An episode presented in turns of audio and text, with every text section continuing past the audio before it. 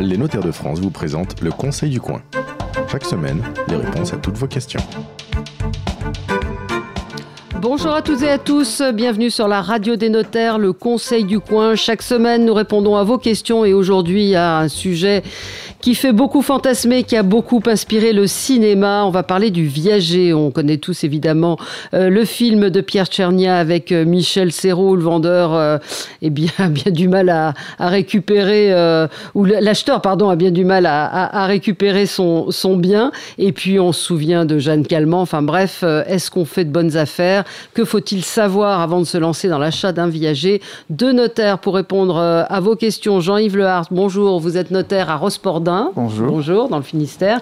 Et Jean Gasté, bonjour, vous êtes notaire Bonjour, à Nantes. Euh, Alors, on a des questions. Alors, d'abord, est-ce qu'on vous en faites beaucoup de viagers Est-ce que c'est c'est une pratique euh, courante? Alors c'est très connu au cinéma, Oui. mais dans la pratique, euh, c'est 5000 à peu près ventes en viager par an en France, Donc, c'est pas beaucoup. ce qui n'est pas beaucoup. Ouais. Il y, en- C'est- il y en a oui. très, il y en a très peu et euh, il y a des Gasté. conséquences pour le, pour le vendeur qui sont toujours assez importantes et les notaires euh, informent le vendeur qu'il y a des risques. On va revoir. Alors, euh, André nous dit Je veux vendre ma maison en viager. J'ai lu qu'il fallait prévoir un bouquet. Comment on détermine le bouquet? Déjà, comment ça se passe un viager? Et qui euh, J'ai envie de vous demander qui a intérêt à faire un viager? Alors, quelqu'un d'un certain âge qui euh, n'a pas de gros revenus, qui aimerait bien justement toucher un petit capital pour améliorer sa retraite, peut se dire, bah tiens, j'ai pas d'héritier, pourquoi je vendrais pas ma maison? Je reste dedans, en viager c'est bien. Dit comme ça, c'est séduisant.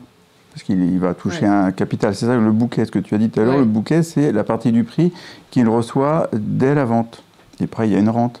Oui, d'accord. Le- le Mais- mais viager, c'est un l'intérêt, moyen- oui, Jean Gasté Le, le viager, c'est un moyen de paiement du prix. Ça veut dire qu'au lieu de recevoir 100 000 euros, je vais recevoir 20 000 et puis les 80 qui restent, bah, ce sera une rente qui durera toute ma vie. Mhm. Donc c'est c'est bien parce que le vendeur, lui, il a un moyen de récupérer euh, de l'argent tous les, tous les mois. Ouais. Pour l'acquéreur, c'est quelle est la conséquence? C'est dire ben, c'est la vie de la personne, il est obligé toute la vie de la personne de lui verser quelque chose. Ouais. Mais si la personne meurt vite, C'est un pari sur la, C'est- un pari sur, sur la la vie. mort. hein, J'évoquais. Bah, sur la oui, mort, sur la plutôt. mort, oui, sur la mort. C'est c'est le c'est le viager de Pierre Tchernia où effectivement la. il n'avait eh pas ben, fait une bonne Michel affaire. Serrault euh, ne, ne meurt jamais et que les acheteurs bah, de- ont, ont- ont du mal effectivement, enfin ne récupèrent jamais leur euh, jamais leurs biens. Euh, et le bouquet, alors comment est-ce qu'on le détermine pour répondre à la question d'André? Alors souvent, on nous pose la question combien je peux demander Ouais. Euh, La pratique, euh, souvent, c'est entre 10 et 30% du prix. Mais euh, il n'y a pas de règle. C'est voilà. Alors ça peut être en fonction de ce que le vendeur veut. Est-ce qu'il a besoin d'un petit capital pour voyager tout d'un coup euh, Mm. à son âge? Est-ce qu'il a des travaux à payer dans sa copropriété? Et voilà, il a besoin d'un certain capital. Mais 10-30 maximum, oui. On, on regarde aussi euh, combien ça va représenter en rente Mm. après pour que ce soit euh, à peu près cohérent pour l'acheteur. Hein, Il y, a- que- y y aussi une fonction de l'âge. Ça se Tout décide euh, si on est, selon qu'on on est jeune ou vieux, la, la rente ne sera pas la même. Pas la même, et puis si on a une ou deux personnes, un ou deux vendeurs, s'il y a un couple, c'est pas euh, la même chose non plus parce que l'espérance de vie, elle est plus longue par définition. Ouais.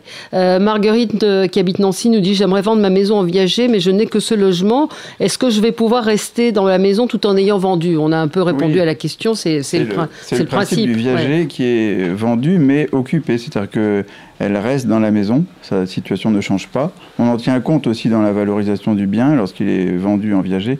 C'est-à-dire que euh, tant qu'elle est dedans, euh, rien ne change. Euh, L'acquéreur n'en profitera vraiment qu'au décès du vendeur. Alors, une question qui, peut être une des, une des réponses, enfin une réponse à la question que je posais au début sur l'intérêt du viager. C'est un auditeur qui nous dit Mon oncle n'a pas d'enfant, il veut que j'hérite de la maison, mais on a vu avec le notaire que ça allait me coûter 120 000 euros pour hériter de la maison. Mon oncle me propose de me vendre sa maison en viager pour éviter de payer des frais de succession. Est-ce que c'est une bonne idée? C'est séduisant parce que c'est un sport ouais. national d'essayer de, Ouais, de- de payer le moins payer- possible de frais. d'optimiser. Bon, les services fiscaux adorent ça, mais euh, vendre quand même à son héritier en viager, ça peut être remis en cause quand même par les services fiscaux parce que ben, c'est une façon d'éluder l'impôt de succession. Et on pourra présumer que la vente a été faite à, à l'héritier justement en viager pour éviter qu'il reçoive le bien et qu'il paye euh, 55% d'impôt si c'est le neveu. Il faut faire attention Ouais. en fait sur la valeur Ouais, et puis sur le bon versement des, des rentes. ouais. Et donc ça, faut se garder la preuve parce que l'administration, elle tombe dessus automatiquement. Mhm. La question de rendre en loose day, entre guillemets, la rente qui est versée chaque mois ou chaque trimestre. Oui, c'est facile. Il faut, faut, être très, très précis et prudent. Et, prudent. Euh, Marc-Antoine nous dit Je m'inquiète, euh, je suis très inquiet. En gros, il a, ça fait 15 ans qu'il paye une rente viagère. Pour un, donc, il a acheté un viager. Euh, il est malade et il se demande si ses enfants vont devoir continuer à payer la rente. Qu'est-ce qui se passe dans un cas comme celui-là? Les héritiers sont tenus de continuer la rente. Mm. Alors ils peuvent euh, vendre évidemment le, bien, éventuellement avec quelqu'un dedans si elle a gardé le, droit de rester habité dedans, mais on continue à verser la rente. Et donc ça, ça peut être euh, très lourd hein, financièrement. Il y, a, un danger en fait pour, euh, notamment pour les enfants parce qu'ils ils récupèrent ça et ils n'ont pas le bien. Donc mm. ils peuvent surpayer, ça peut être très très lourd. Hein. On peut revendre un viager? Ouais. Ça, ça le, se fait aussi. le, bien peut être vendu, mais par contre, euh, l'acheteur, il va avoir la joie de récupérer la rente, donc il va très fortement négocier le prix. Donc euh, c'est un pari qui est très lourd. Hein. Mm. Euh, Mylène nous dit Ma voisine est malade, elle veut me vendre en viager sa maison pour lui assurer un complément de revenu en EHPAD. Est-ce qu'il y a un risque quelconque pour moi? Oui, parce qu'elle est malade et elle le sait. Et quand quelqu'un est ah. malade, logiquement, euh, ils ne vont pas en viager. Euh, un notaire euh, sérieux ne fera jamais ça parce que si elle est malade, on peut, hélas, mm. penser qu'elle va décéder assez rapidement. Si elle décède de cette maladie-là, le viager pourrait être remis en cause très sérieusement. Mm.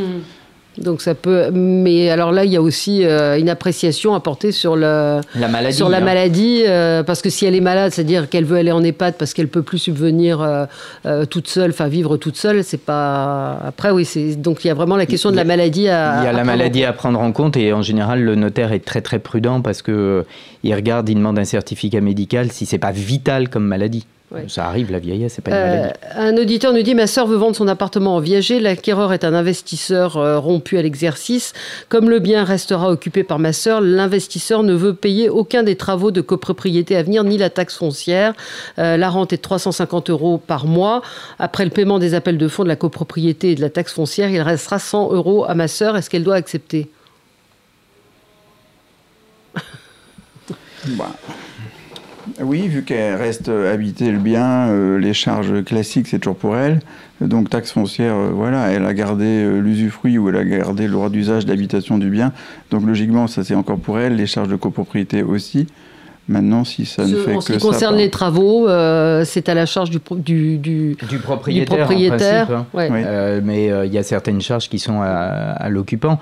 Est-ce que, moi, ça nous a laissé un peu sans voix parce que est-ce qu'il y a intérêt pour 100 euros? Je suis pas sûr. Hein. Oui, pas, pas, vraiment. Pas, vraiment. Pas vraiment. Et alors, j'ai lu, nous dit un auditeur, qu'il y avait une autre forme de, de, viager qui est de payer une somme une fois pour toutes. Alors... On, peut effectivement vendre son bien.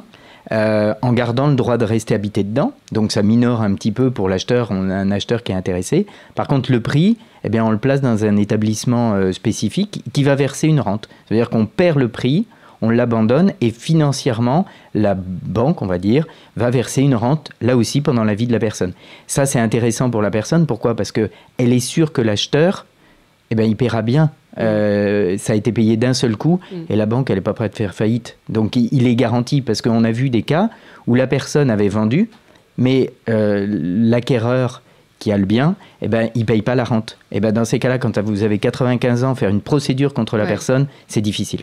Ça arrive euh, souvent ou... ça, ça, arrive, arriver? Ça arrive surtout aujourd'hui où on peut avoir des désagréments dans sa vie professionnelle. J'ai plus d'argent, je peux plus payer. Ben, la première chose que je fais, j'arrête de payer ma rente. Mmh. Et la personne, elle est âgée, elle peut plus. Il faut faire une procédure, elle peut pas le faire. C'est vraiment difficile. Donc bien réfléchir avant de mettre sa maison euh, en vente en viager. Et puis euh, pareil, quand on achète un viager, bah, c'est un risque. C'est un risque et c'est après on peut juger que ce n'est pas moral de jouer sur, sur la vie. Merci à tous les deux et on se retrouve la semaine prochaine pour répondre à d'autres questions. C'était le Conseil du coin avec les notaires de France. Pour poser vos questions, rendez-vous sur la page Facebook du Conseil du coin.